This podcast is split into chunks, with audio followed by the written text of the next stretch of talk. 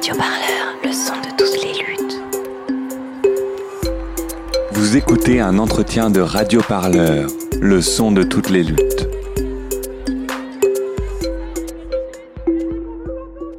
Sur le souvenir de lutte, euh, ben, je crois qu'en fait c'est euh, c'est ma première. Comme pas mal de gens de ma génération, euh, c'est la lutte contre le CPE, le contrat première embauche que le de Dominique de Villepin, euh, sous la présidence de Jacques Chirac, avait voulu imposer en 2006. À l'époque j'étais lycéen, j'étais en seconde et, et avec le recul ça a été un, un beau et intéressant moment. Une grande et belle mobilisation collective au lycée des Eaux Claires à Grenoble.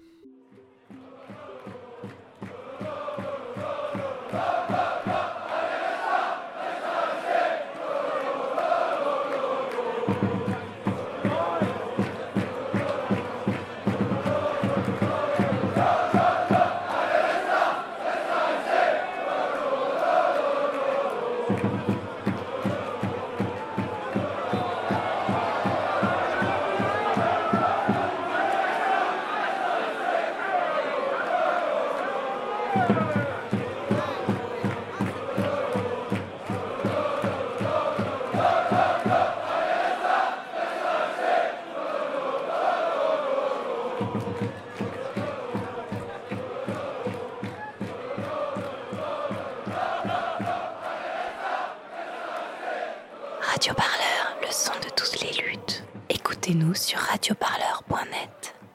Bonjour, bonsoir à toutes et à tous. Vous écoutez Radio Parleur et aujourd'hui, nous revenons avec Dimitri Manessis sur l'histoire de celui qui donne son nom à une tribune du Stade Bauer de Saint-Ouen, Rino Della Negra. Né de parents italiens, jeune ouvrier, footballeur et résistant exécuté à l'âge de 20 ans. Son histoire, c'est celle de celles et ceux qui, un jour, alors qu'il était minuit dans le siècle, ont pris le parti des armes car ils étaient du côté de la vie. Dimitri Manessis, vous êtes historien et avec votre confrère Jean Vigreux, vous publiez aux éditions Libertalia la biographie de Rino Della Negra. Dimitri, bonjour et merci d'avoir accepté notre invitation. Merci à vous pour votre invitation. Alors tout d'abord, Dimitri, pourquoi avoir décidé d'écrire l'histoire de Rino Della Negra C'est une idée qui est venue, euh, j'allais dire un petit peu par hasard, mais il n'y a pas de hasard, euh, vous allez vite comprendre.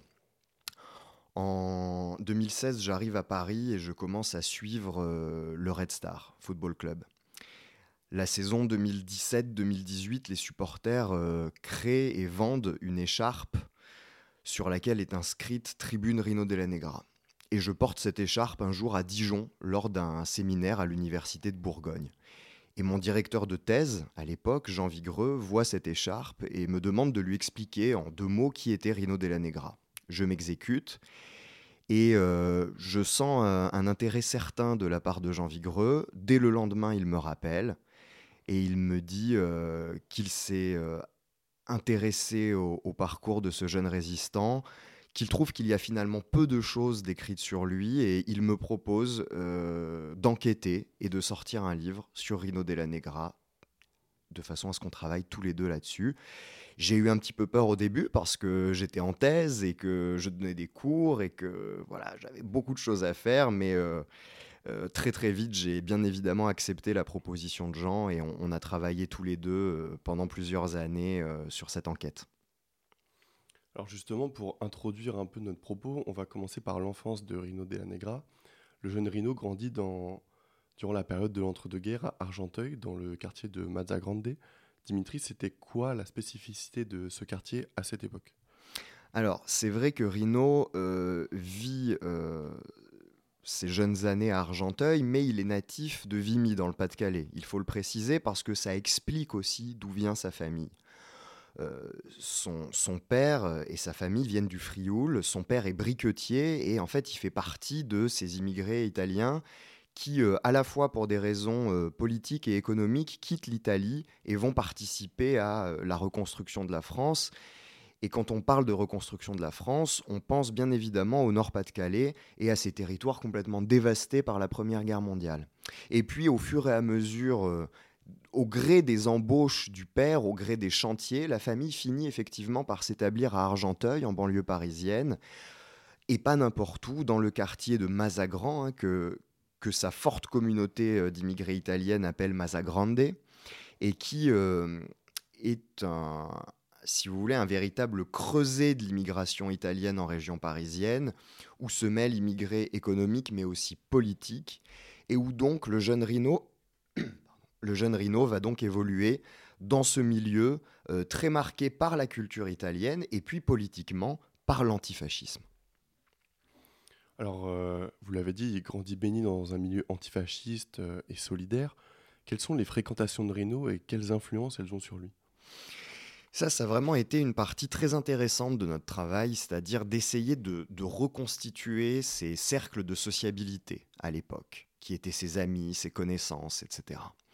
Et euh, pour cela, on a eu la chance euh, de rencontrer euh, notamment d'abord la belle-sœur de Rino Della Negra, qui nous a donné accès à un certain nombre d'archives familiales très précieuses, mais aussi à Gabriele Croin, qui s'appelait à l'époque, dans les années 30, Gabriele Simonazzi, et qui faisait donc partie de cette grande fratrie des Simonazzi. Il y avait les parents et il y avait huit frères et sœurs. Et les Simonazzi, si on en parle un peu longuement, c'est parce que ce sont des amis très proches de Rino et que ce sont des gens par ailleurs euh, très politisés que ce soit les parents ou que ce soit les frères et sœurs. Ce sont des gens qui évoluent euh, dans les cercles du Parti communiste italien en exil et dans les cercles plus largement antifascistes. Et ces gens vont avoir euh, à travers les discussions politiques, bien sûr, mais aussi à travers euh, les loisirs et puis l'amitié, de manière beaucoup plus large, vont avoir une influence euh, très importante sur le jeune Rino. Et je pense notamment à, l'un de ses très proches amis qui s'appelle Tonino Simonazzi, un des frères de Gabriele, et qui euh, non seulement joue au football avec Rino, mais aussi avec un, un, autre membre de la bande d'amis, André Croin, par franchit les Pyrénées en 37-38 pour rejoindre les brigades internationales, alors que, comme vous le savez, euh, la guerre civile ravage l'Espagne et que s'affrontent fascisme et antifascisme. Donc Rino est très jeune à l'époque, il a 14-15 ans et il voit ses amis, ses proches amis, euh, mener une lutte, déjà les armes à la main, contre le fascisme. Et on peut bien évidemment penser à toutes les implications que cela a dans, dans, la construction de, de sa pensée et de sa personne. Alors vous le faites remarquer dans l'ouvrage, si Rino euh, n'était pas l'homme d'un parti, il n'était pas non plus indifférent au cours de l'histoire. Il est parfois qualifié de communiste et parfois aussi d'apolitique. Euh, quel était l'engagement réel de Rino alors, apolitique, sûrement pas, bien évidemment. On le, sait euh, dès, dès, la couverture du livre, puisque nous l'avons appelé footballeur et partisan. On a, voulu jouer un peu d'abord sur les sonorités du titre, hein, qui rappellent les francs-tireurs et partisans, les FTP, cette résistance armée euh, créée par le Parti communiste. Et puis également sur le mot partisan même, qui rappelle non seulement les, partigiani italiens, mais aussi le fait de prendre parti. Pour autant, comme vous le rappeliez, Rino n'a jamais été formellement encarté, euh, ni au Parti communiste, ni, d'après ce que l'on sait, à la CGT. Pour autant, sans avoir de carte, euh, il est euh, conscient et il est atteint par les enjeux de son époque. Comment ne pas l'être? Rino, il est le produit de son environnement également.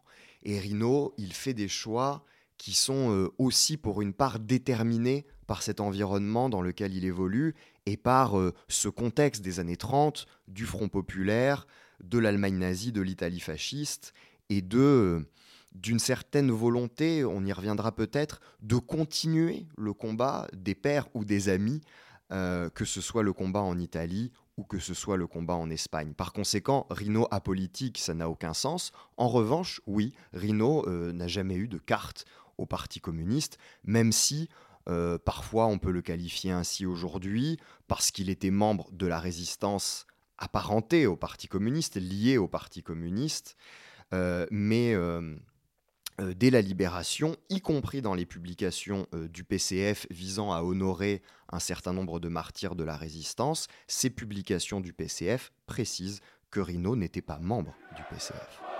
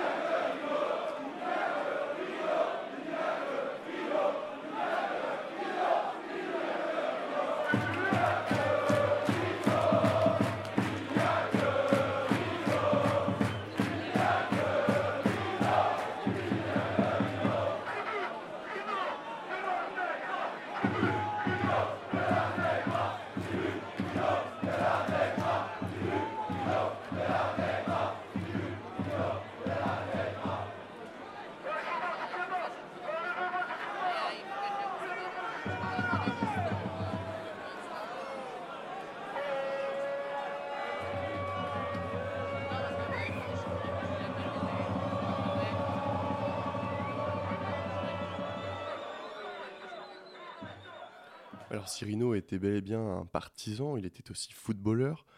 Donc le football occupe une place prépondérante dans la vie du jeune homme. Rino y joue partout, que ce soit au club de sa ville comme dans l'équipe de l'usine où il travaille depuis très jeune. Euh, Dimitri, quel est le parcours footballistique de Rino? Ben Déjà, c'est un, il, faut quand même reconnaître que c'est, ça n'a pas toujours été évident pour nous d'arriver à reconstituer son parcours. Euh, les clubs dans lesquels il a joué, euh, pour certains, n'existent plus, ou alors ont fusionné avec d'autres, ont changé de nom, et donc ça a été euh, parfois un petit peu compliqué d'arriver à s'y retrouver. Pour autant, euh, la première trace que l'on a retrouvée de lui dans les archives familiales, c'est une carte d'adhérent au Football Club d'Argenteuil en 1937, donc il a 14 ans, et, et c'est la même période à laquelle il rentre à l'usine, comme apprenti aux usines Chaussons. Donc très jeune, on voit que ce, D'abord que le sport en général a de l'importance, parce que Rino évolue dans des clubs, euh, comme c'était quasiment la norme à l'époque, des clubs omnisports. Ce qui fait que Rino ne joue pas que au foot, il est athlète, euh, on le voit sur certaines photos prendre la pose du boxeur, on le voit également dans des équipes mixtes, garçon-fille. Et euh, par conséquent, Rino est vraiment un sportif accompli. Mais c'est certain que c'est le football qui est sa grande passion.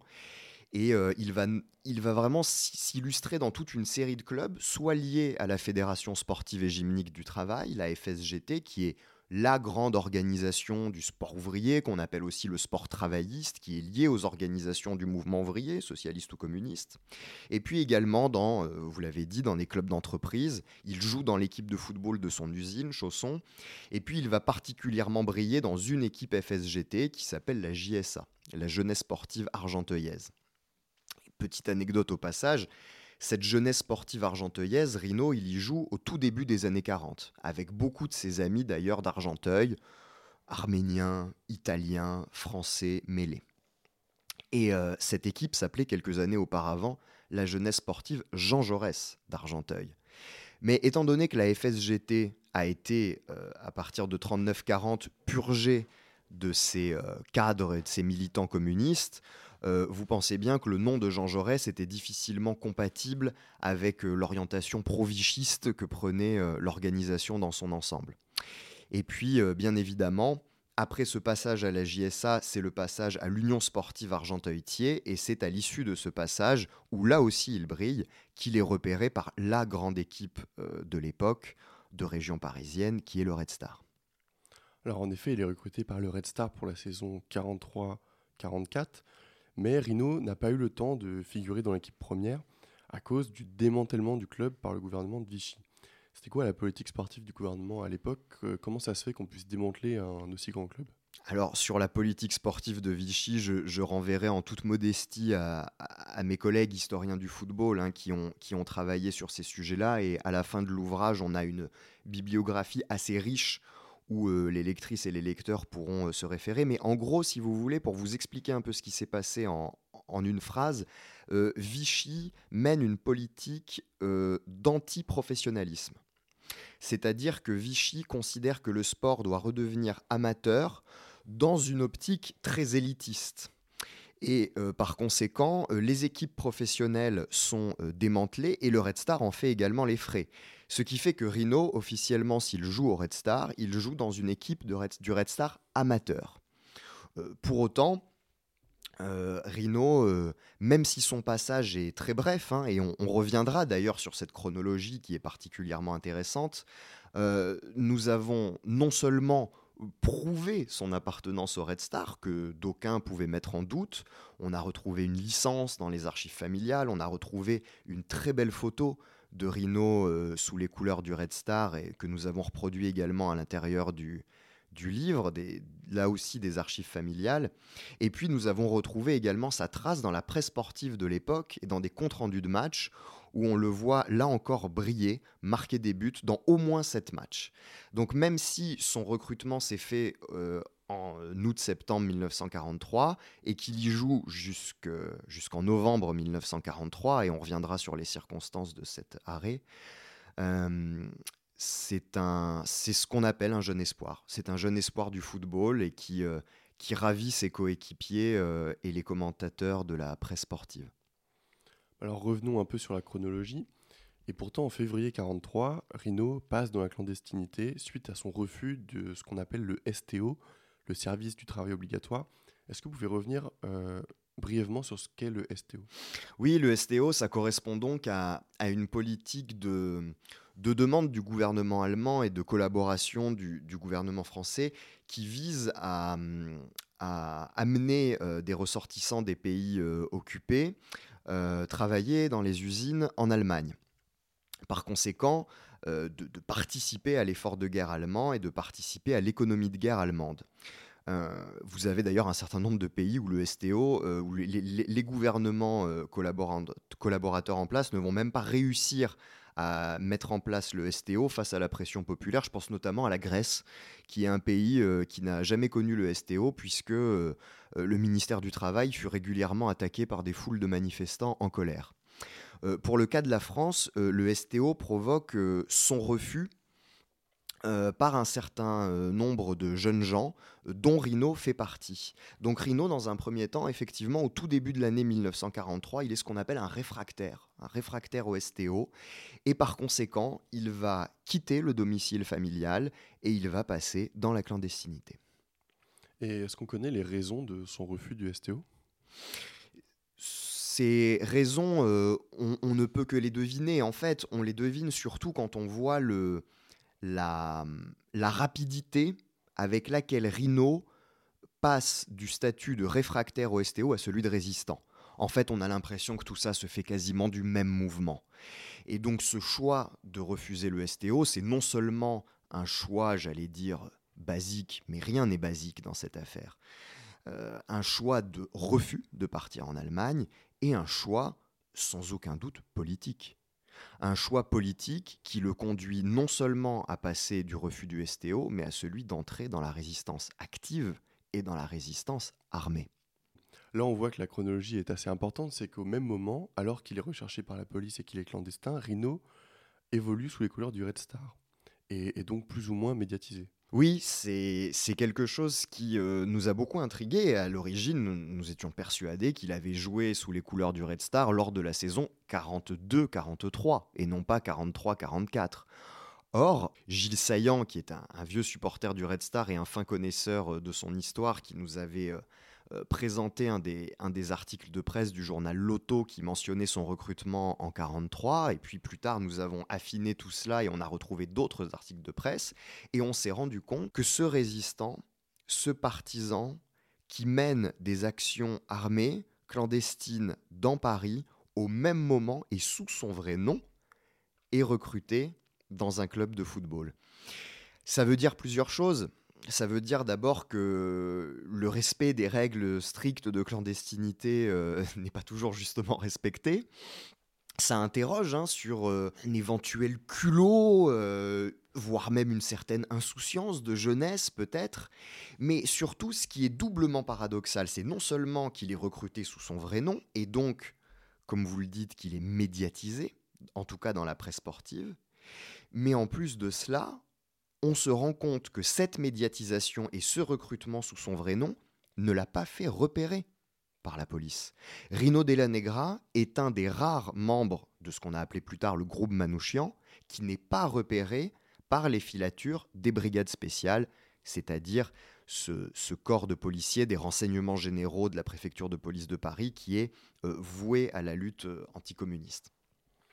Et est-ce que ça a pu jouer en sa faveur d'être euh, footballeur Red Star, justement? Que ça ait joué en sa faveur ou non, on ne sait pas. En tout cas, ce qui est remarquable, c'est de voir un jeune homme qui, malgré les conditions terribles dans lesquelles il évolue, n'abandonne pas sa passion du football, continue à le pratiquer et euh, sans doute bénéficie-t-il d'une sorte de, de, complicité tacite de ses euh, partenaires de jeu, à qui peut-être il a révélé, non pas qu'il était résistant bien évidemment, mais à tout le moins qu'il était réfractaire au STO. Mais ça, ce sont des hypothèses.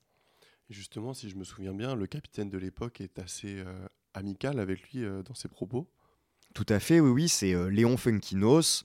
Léon Funkinos, un, grand nom hein, de l'histoire du Red Star et qui, euh, dans les années 90, euh, a, a, donné son témoignage et, s'est rappelé hein, de, ce, de ce jeune homme. et d'ailleurs, dans son témoignage, il se rappelle surtout d'un jeune homme très gentil. Et, et ça, c'est quelque chose qui nous a marqué aussi quand on a interrogé des témoins, quand on a lu des sources. C'est c'est le caractère sympa, gentil, adorable, serviable de Rino Della Negra. On dit pas ça pour participer au mythe ou à la légende, mais on dit ça pour montrer que euh, tous les témoignages concordent. C'est quelqu'un vraiment d'une très grande gentillesse, très altruiste, et qui, euh, pour autant, à l'époque où il joue avec le Red Star, on peut imaginer qu'il avait d'autres soucis en tête. Et justement, ces, autres soucis, c'est qu'il va rejoindre la résistance, prendre le parti des armes face à l'envahisseur. Comment Rino entre-t-il en résistance? Alors, dans un premier temps, avant d'intégrer ce qu'on a appelé les FTP, ce qu'on appelle les francs-tireurs et partisans de la main-d'œuvre immigrée, la MOI, Rino est d'abord intégré aux francs-tireurs et partisans d'Argenteuil, qui sont par ailleurs dirigés par un communiste italien. Et comment se fait pratiquement ce passage? On ne le sait pas exactement. Là aussi, on émet des hypothèses. Il y a la possibilité. On sait qu'il a été hébergé par des amis arméniens est-ce les frères Queloux avec lesquels il jouait à la JSA puis à l'USAT Est-ce que ce sont ces mêmes frères Queloux qui l'ont dirigé vers la résistance? Est-ce que ce sont des, euh, connaissances des milieux sportifs liés à la FSGT, au réseau euh, euh, proto-communiste ou bien... on ne sait pas. On émet des hypothèses, mais en tout cas, c'est très probablement grâce encore une fois, à ce milieu dans lequel il évolue, que ce soit celui de l'antifascisme italien Argenteuil, que ce soit celui du sport travailliste, tout cela fait que Rino avait probablement, si vous voulez, des, des réseaux et des contacts qui ont facilité ce passage dans la résistance. Et je le répète donc, d'abord à Argenteuil, sa ville, euh, puis euh, à partir du début de l'été, euh, dans les francs-tireurs et partisans de la main-d'œuvre immigrée, et plus particulièrement dans le troisième détachement, dit, détachement italien.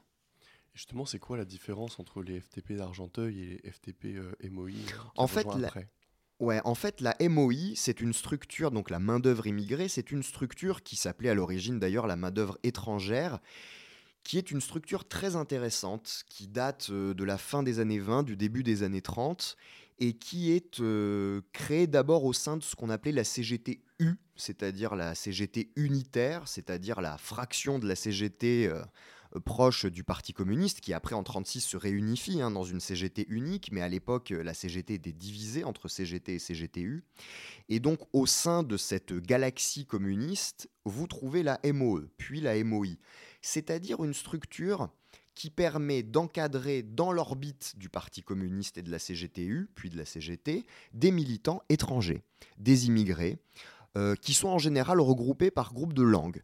Donc vous avez euh, la MOI juive, avec notamment les yiddishophones, vous avez la MOI qui rassemble les Italiens, les Espagnols, les Grecs, et les Arméniens, etc. etc. Différents secteurs qui euh, ont une plus ou moins grande autonomie vis-à-vis euh, de la structure centrale du Parti communiste et euh, des structures auxquelles le, Parti communiste reconnaît une certaine spécificité dans leur combat et une certaine particularité.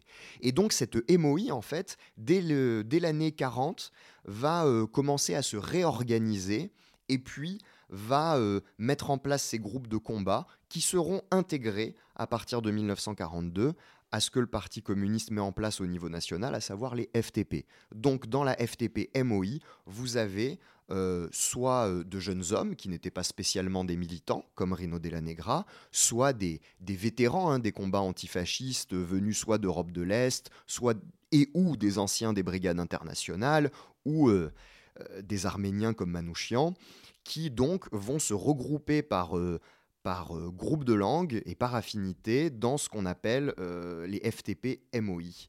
Et donc ces FTP MOI en région parisienne sont divisés en plusieurs groupes, là aussi plus ou moins en groupes de langue, et Rino, euh, français mais d'origine italienne, est intégré au troisième détachement italien. Et c'est ça qu'on appellera le groupe Manouchian.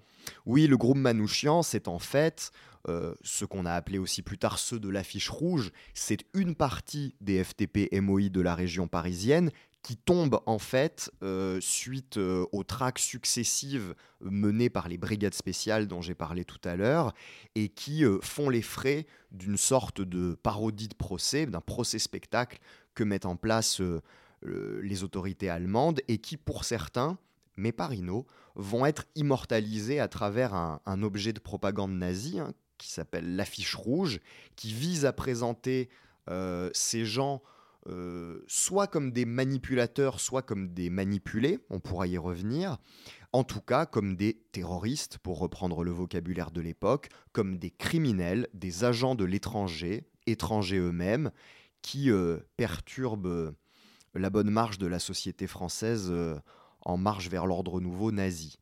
Et comme vous le savez, cet objet de propagande, comme souvent avec certains objets de stigmate, va être retourné par la résistance et va devenir, euh, d'un symbole de propagande nazie, va devenir un des symboles euh, et les, parmi les plus glorieux euh, de la résistance en France. Et est-ce qu'on sait pourquoi, si certains FTP d'Argenteuil et italiens prennent le maquis italien, Rino reste à Paris, comment est-ce que ça se fait? Bah, ça se fait, euh, là vous devez faire référence à Fioravanti Terzi, hein, qui est le, premier responsable, le premier commandant de Rino à Argenteuil. Lui en fait c'est un cadre du Parti communiste italien en exil, et c'est un militant chevronné euh, du PCI et du PCF, euh, puisque les militants à cette époque-là, quand on est un militant étranger, on prend sa carte dans le pays où l'on vit, bien évidemment sans couper les liens avec son parti d'origine ni avec son pays d'origine.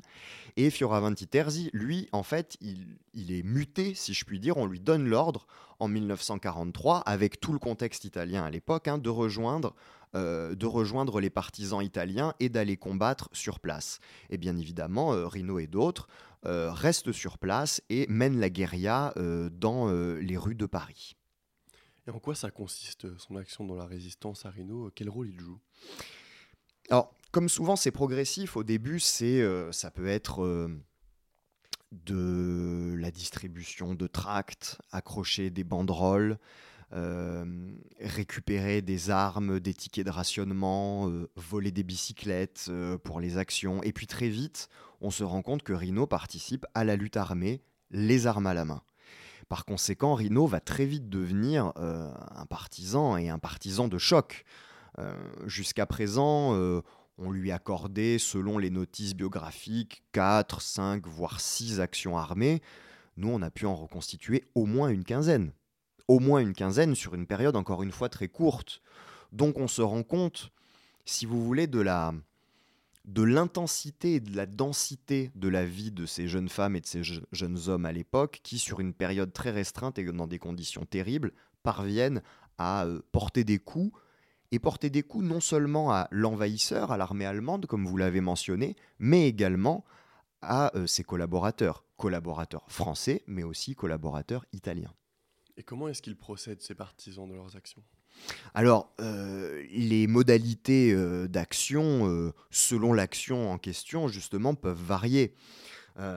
parfois, c'est, j'allais dire tout simplement, mais tout simplement et aussi terriblement, c'est exécuter un soldat ou un individu, un collaborateur isolé dans la rue. souvent d'ailleurs en plein jour. Parfois, ce sont des actions de, j'allais dire, plus grande envergure. On pense par exemple à une action à laquelle Rino a participé, que je trouve symboliquement très forte, c'est euh, l'attaque des locaux du parti fasciste italien à Paris. Et là vraiment on ne peut qu'imaginer le la joie peut-être, la joie de pouvoir porter des coups aux fascistes italiens de la part de jeunes hommes immigrés italiens eux-mêmes dont euh, les parents ou les proches ont pu euh, être des victimes de ces mêmes fascistes italiens. Il y a sans doute là-dedans, dans, cette, dans ce qu'on peut appeler une forme de joie, il y a sans doute un sentiment de revanche qui est très fort. Et donc là, bien évidemment, ce sont des actions où, en général, les partisans se regroupent à 3, 4, 5, 6 et se font amener des armes, souvent par des femmes. C'est souvent des femmes qui transportent les armes, elles leur remettent les armes, et puis une fois l'action passée, si je puis dire, ces partisans repartent à pied ou en vélo sur des bicyclettes volées en général un ou deux jours avant l'action et parviennent ainsi à échapper à la police. Ils remettent leurs armes à leurs estafettes, je le répète, hein, en général des femmes, et l'estafette de Rino Della Negra s'appelle Inès Tonzi, Inès Sacchetti à l'époque, et euh, euh, ces armes sont ensuite euh, dissimulées et cachées.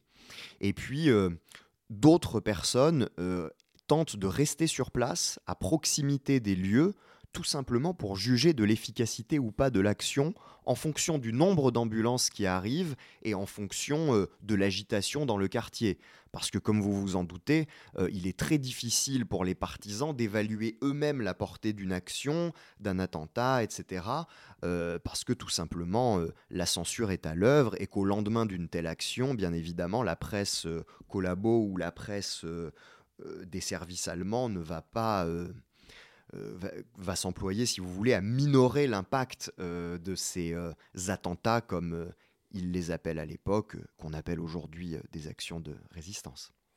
Vous avez évoqué leur déplacement à vélo. On a du mal aujourd'hui à s'imaginer que si je puis dire, des terroristes, entre guillemets, euh, se déplacent à vélo, 4 euh, ou 5 pour réaliser des actions. Oui, et ça nous, et ça nous replonge en fait euh, dans, dans le contexte plus global de l'époque, un contexte où les voitures dans Paris sont rares, tout simplement parce que l'essence est rationnée c'est la guerre. l'essence est réquisitionnée notamment par l'armée allemande. l'essence est un produit rare et cher.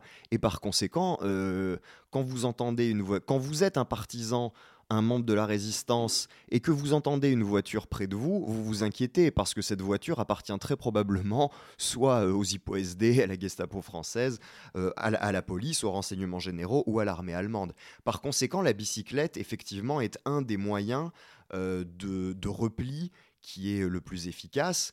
Et d'ailleurs, pour la petite histoire, mais qui est aussi important et qui nous permet de revenir sur ce que je vous ai dit tout à l'heure, dans la fiche établie par les brigades spéciales sur Rino Della Negra, le seul acte qui lui est reproché, c'est un vol de bicyclette à Vincennes. Vol de bicyclette qui est certes lié à une action de résistance, mais qui montre aussi que le dossier est bien mince avant son arrestation, et donc qu'il a échappé à la vigilance policière. Et pourtant, le 12 novembre 1943, Rino tombe dans les mains de la police française, puis des nazis. Qu'est-ce qui s'est passé ce jour-là? Il s'est passé en fait que la traque des brigades spéciales s'est resserrée euh, jusqu'à un point de non-retour. Et que lorsque Rino et ses camarades, euh, le 12 novembre 1943, s'attaquent à des convoyeurs de fonds allemands pour récupérer euh, l'argent nécessaire à la lutte, la police est là. La police est là et la police ouvre le feu. Rino tente de s'enfuir avec Robert Vicic, avec qui il mène cette action, et euh, il est blessé, il prend une balle dans les reins, il est blessé et euh, il est capturé. Il est amené à l'hôpital et euh, il est effectivement pris en charge, si je puis dire, d'abord par la police française, puis par le ZIPO-SD, par la SS. Et on imagine ce que ça veut dire que d'être interrogé par ces gens-là. Et à ce moment-là, Rino, d'ailleurs, de manière très courageuse, euh, reconnaît un certain nombre de choses, mais euh, évoque euh, finalement très peu de détails, ne donne quasiment aucun nom et parvient à, à, limiter les dégâts d'un interrogatoire qui a pris les formes que l'on peut imaginer. Et je parle ici de la torture, car la torture est la norme dans ce genre de situation. En 1943, Paris a changé de visage il est devenu une ville de front. À la suite de nos actions, les Allemands se sont retranchés dans des quartiers militarisés. Ils ont grillagé les fenêtres pour qu'on ne puisse pas jeter des grenades dedans. C'est pour ces raisons-là que nous avons décidé d'échanger des tactiques, c'est-à-dire nous attaquer à des personnages importants, frapper peu mais fort. Il y a un colonel allemand qui venait tous les matins au parc Monceau, là, avant d'aller peut-être à son bureau, et qui s'installait sur un banc et qui passait là. Alfonso devait l'abattre ici, à peu près. Il avait son vélo là en face pour sa fuite. Et moi, j'étais là-bas dans l'autre rue en première défense. Marcel, le chef euh, du groupe plus bas, s'est avancé vers moi en courant et il m'a dit Va lui dire d'arrêter. Moi, j'ai couru et je suis arrivé au moment où Alfonso, là, l'Allemand était là, il allait J'ai mis la main sur l'épaule, j'ai dit arrête. Il a dit Qu'est-ce que tu fais chier? Il s'est ressaisi et il a rangé son revolver et il est venu avec moi. Quand on est arrivé dans la rue, on a vu au moins une vingtaine de policiers qui remontaient la rue. Par où ils devaient s'enfuir. Donc c'était pas possible de faire Donc c'était impossible. La retraite était complètement coupée. Vous êtes rentré On a arrêté, on est reparti. Le lendemain matin, quand Alfonso il est venu, il attendait l'Allemand, il attendait l'Allemand, il faisait les 100 pas là-bas, puis il l'a vu là, il était déjà assis dans le jardin. Il est donc entré dans le jardin, il est passé à côté de lui, et il a vidé le chargeur dans la tête. Et il s'en Alors vous avez évoqué tout à l'heure le procès de ce groupe Manouchian. Comment ça s'est déroulé ce procès de, de Rino et qu'est-ce qui est advenu de lui après? Alors, ce qu'on a, ce qu'on amène dans le livre, c'est une, c'est un, une pièce au dossier que l'on trouve très intéressante. Euh, rares sont les documents euh, qui existent sur ce procès. Nous en avons retrouvé un au, au service historique de la défense qui euh, reprend la liste des euh, membres euh, du groupe Manouchian avec le nom des juges, le nom des avocats commis d'office et de manière assez terrible quelques mentions rajoutées en rouge à côté des noms de certains et certaines, puisqu'il y a une femme dans le groupe Olga Bancic, la mention J pour Juden, juif, et la mention K pour communiste. Et Rino fait partie de ceux qui sont mentionnés d'un cas. Et ça renvoie à tous les enjeux euh, de la propagande nazie qui présente euh, ces gens comme euh, un avatar de l'é- l'éternel complot judéo-bolchevique que le nazisme prétend combattre depuis le lendemain de, la Première Guerre mondiale et de la Révolution d'octobre. Par conséquent, ça nous a permis également de retrouver la trace, notamment de ceux qui ont envoyé Rino et ses camarades à la mort, des généraux ou des colonels SS, qui, euh, pour la plupart, ont fini leur vie euh, très tranquillement en République fédérale, euh, allemande dans les années 60 ou 70, paisiblement dans leur lit. Donc, si vous voulez, sur ce procès, c'est un, c'est donc une parodie de procès où on en retrouve des traces des comptes rendus qui sont repris quasiment mot pour mot dans la presse collabo française, euh, repris mot pour mot des communiqués de- des autorités militaires allemandes et qui présentent euh, ces gens donc comme des terroristes, comme des criminels, euh, stipendiés par Londres et Moscou, et qui présentent singulièrement Rino Della Negra comme un manipulé comme un jeune un peu paumé euh, qui aimait le foot et c'est pour cette raison qu'il a refusé le STO, mais finalement il ne savait pas vraiment ce qu'il faisait et euh, il était bien content de toucher sa paye à la fin du mois, mais il n'avait pas vraiment conscience. En fait, si vous voulez, autour de ce procès, euh, les autorités allemandes et la presse française cherchent finalement à dépolitiser l'action de certains jeunes du groupe Manouchian, dont Rino Della Negra ce qui, euh, bien évidemment, est complètement euh, contradictoire avec euh, la réalité du personnage. Avant son exécution, Rino écrit une dernière fois à son petit frère et à ses parents. Qu'est-ce qu'elles disent ces lettres et qu'est-ce qu'elles disent de- du jeune homme? Ces lettres, euh, elles sont vraiment, euh, à notre sens, très, très importantes. D'abord parce que d'un point de vue humain, elles sont, elles sont belles et elles sont émouvantes. Et puis parce que d'un point de vue plus, euh, plus professionnel, plus historique, elles nous en disent beaucoup, beaucoup sur qui était Rino. Elles nous en disent beaucoup sur les gens qu'il aimait, sur les gens qu'il fréquentait, sur les gens dont il se rappelle dans ses derniers moments. Et on voit défiler tout son environnement, tout son écosystème, tous ces cercles de sociabilité dont on a parlé tout à l'heure, ses amis d'Argenteuil, ses amis du football, ses amis du Red Star, ses parents, sa famille, mais aussi un certain nombre de lieux, des hôtels, des cafés, où euh, Rino a passé du temps, s'est amusé, a vécu. Sont des lettres qui sont, euh, qui sont vraiment pleines, pleines d'amour et de joie de vivre. C'est un jeune homme d'à peine 20 ans qui va mourir dans quelques heures et qui transmet une forme de, de dignité et d'amour à sa famille et à ses proches qui est assez remarquable et qui, d'un point de vue historien, sont, euh, sont fascinants parce qu'elles nous en disent beaucoup euh, sur qui il était. Ces lettres, elles participent aussi de sa mémoire et de la mémoire de tous ces partisans immigrés morts pour la France ou fils d'immigrés. Elles jouent un rôle politique aussi, ces mémoires, pour les communistes à la sortie de la guerre. De quoi il était question pour eux à l'époque? Spécifiquement concernant ces, membres des MOI fusillés en 1944, euh, le Parti communiste, bien évidemment, va les célébrer.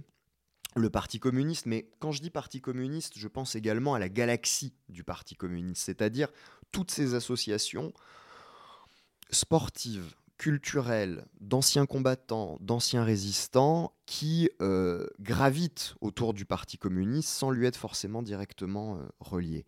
Donc toute cette galaxie-là va participer de la construction de la mémoire. Ces, ces militants sont d'ailleurs euh, salués dès 1944 et dès 1945 par cette galaxie communiste en tant que résistants et en tant qu'immigrés. On a, parfois pensé que leur dimension d'étrangers ou d'immigrés avait été plus ou moins passée sous silence. C'est pas du tout le cas en fait. Euh, leur, leur euh, condition, leur qualificatif, si je puis dire, d'immigrés ou d'étrangers ou d'origine étrangère est euh, très régulièrement mis en avant. Et puis très vite va se poser, vont se poser les enjeux de la guerre froide. Hein. À partir de 47 notamment, des grandes grèves se développent, les ministres communistes sont chassés du gouvernement. Je ne reviens pas sur tous ces enjeux de la guerre froide, mais à un, moment donné où les conflits vraiment se polarisent, où euh, les communistes sont mis au banc de la nation, eh bien, ils vont euh, se, saisir de la mémoire de la résistance et en particulier de la mémoire de ces euh, militants étrangers, tout simplement parce que, on l'a parfois un peu oublié, mais le gouvernement français dans le cadre d'une politique anticommuniste, expulse des milliers d'étrangers à la fin des années 40 et au début des années 50, polonais, italiens, espagnols, avec toutes les conséquences que ça peut avoir. Et donc le Parti communiste français et ses organisations euh, de, sa galaxie euh, vont euh, mettre en avant ces figures de résistants étrangers en disant voilà, ceux qu'on expulse aujourd'hui, quand je dis aujourd'hui, c'est donc fin des années 50, ce sont les mêmes ou ce sont les parents des mêmes qui se sont battus pour la France il y a quelques années. Et vous les renvoyez chez Franco ou vous les renvoyez euh, ailleurs, etc., etc. Donc par conséquent, la mémoire de Rino Della Negra et de ses camarades, elle va aussi, euh, bien évidemment, être porteuse d'enjeux politiques. Elle va pas toujours être une mémoire consensuelle, loin de là. Quand certains prêchent euh, aujourd'hui l'histoire biaisée d'une France soi-disant éternelle, est-ce que le souvenir de ces partisans immigrés, enfants d'immigrés, est-ce qu'elle permet pas d'opposer un autre récit, justement? Je vais, je vais répondre juste à partir d'un axe hein, à votre question. Dans la conclusion de l'ouvrage, on, réemploie une notion qui est associée euh, tout à fait légitimement à la résistance, c'est la notion de patriotisme. Sauf que cette notion de patriotisme, euh, elle était revendiquée par la résistance mais elle était aussi revendiquée par Vichy et par les collaborateurs des nazis. Par conséquent, un même concept peut recouvrir des réalités politiques, économiques, sociales différentes, et nous, c'est notre travail d'historien d'expliquer cela. Quand on qualifie le patriotisme de Rino Della Negra, quand on le précise, quand on essaye de montrer la réalité qu'il y a derrière, quand on dit que c'est un patriotisme de gauche, quand on dit que c'est un patriotisme internationaliste, quand on dit que c'est un patriotisme aussi de classe, parce qu'il s'intègre dans une très longue histoire des catégories populaires en France. Et je dis bien des catégories populaires dans toute leur diversité. Eh bien, en fait, on historicise les choses, et ça permet de mieux les comprendre, et ça permet par conséquent euh, de juger euh, complètement inepte un certain nombre de discours qui tendraient justement à être totalement ahistorique et anti-historique euh, en montrant euh, une France, une république, un peuple, comme si rien ne bougeait, comme si tout était figé depuis... euh, D'ailleurs, depuis quand? Depuis Clovis Depuis Vercingétorix Depuis quand? On ne sait même plus. Et pour terminer cet entretien, Dimitri, j'aimerais vous poser une dernière question. Qu'est-ce qui reste aujourd'hui de Rhino? Aujourd'hui, si Rhino est connu, reconnu et visible, c'est en grande partie euh, grâce aux supporters du club du Red Star. Euh, le club du Red Star a participé au moment de la libération aux hommages à Rino Della Negra. Et puis, au fur et à mesure du temps, sa mémoire s'était un peu euh, dispersée et dissipée. Mais au début des années 2000, pour tout un tas de raisons qui sont là aussi explicitées dans le livre, euh, les supporters du Red Star Football Club vont se saisir pleinement de cette figure. Pourquoi? Parce que, euh, là encore, les, les réponses sont nombreuses, mais parce que cette figure de Rino, elle incarne justement un certain nombre de combats dans lesquels ses supporters se retrouvent et un certain nombre de valeurs qui, je pense, font vivre au présent non seulement le parcours de Rino, mais aussi ses combats, c'est-à-dire l'antifascisme, l'antiracisme, l'internationalisme, la lutte pour la liberté et euh, finalement euh, l'intégration de ce parcours-là et de ces combats-là dans une, euh, dans une très longue histoire, plurielle, parfois contradictoire, pas toujours linéaire, mais dans une grande histoire de l'émancipation, finalement. Et c'est peut-être en cela que cette figure d'un d'un jeune footballeur et d'un jeune partisan euh, peut nous permettre de réfléchir aux enjeux d'aujourd'hui. J'avais pensé à euh, un morceau qui a été composé pour la bande originale du film Nous nous sommes tant aimés d'Ettore Scola. Un morceau qui s'appelle Eyoero Sandokan et euh, qui était un morceau tellement puissant et efficace que beaucoup de gens à l'époque et encore aujourd'hui pensent que c'est un vrai chant de partisans italiens de la Seconde Guerre mondiale, alors que ça a été composé dans les années 70. Et c'est un morceau que je trouve euh, très beau, qui est à la fois euh, nostalgique et plein d'espoir et de combativité. Donc je pense que pour faire le lien euh, des luttes antifascistes euh, par-delà les frontières et comme clin d'œil aux partisans italiens, euh, c'est une bonne idée d'écoute.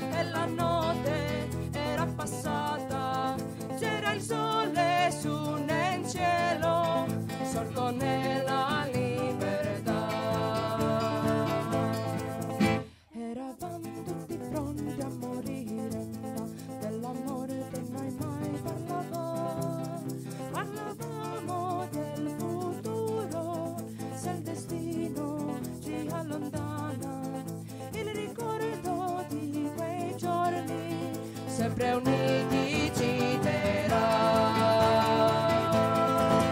Mi ricordo che poi venne l'alba e poi qualche cosa di colpo cambiò. Il domani era venuto e la notte era passata. C'era il sole su nel cielo, sorto nella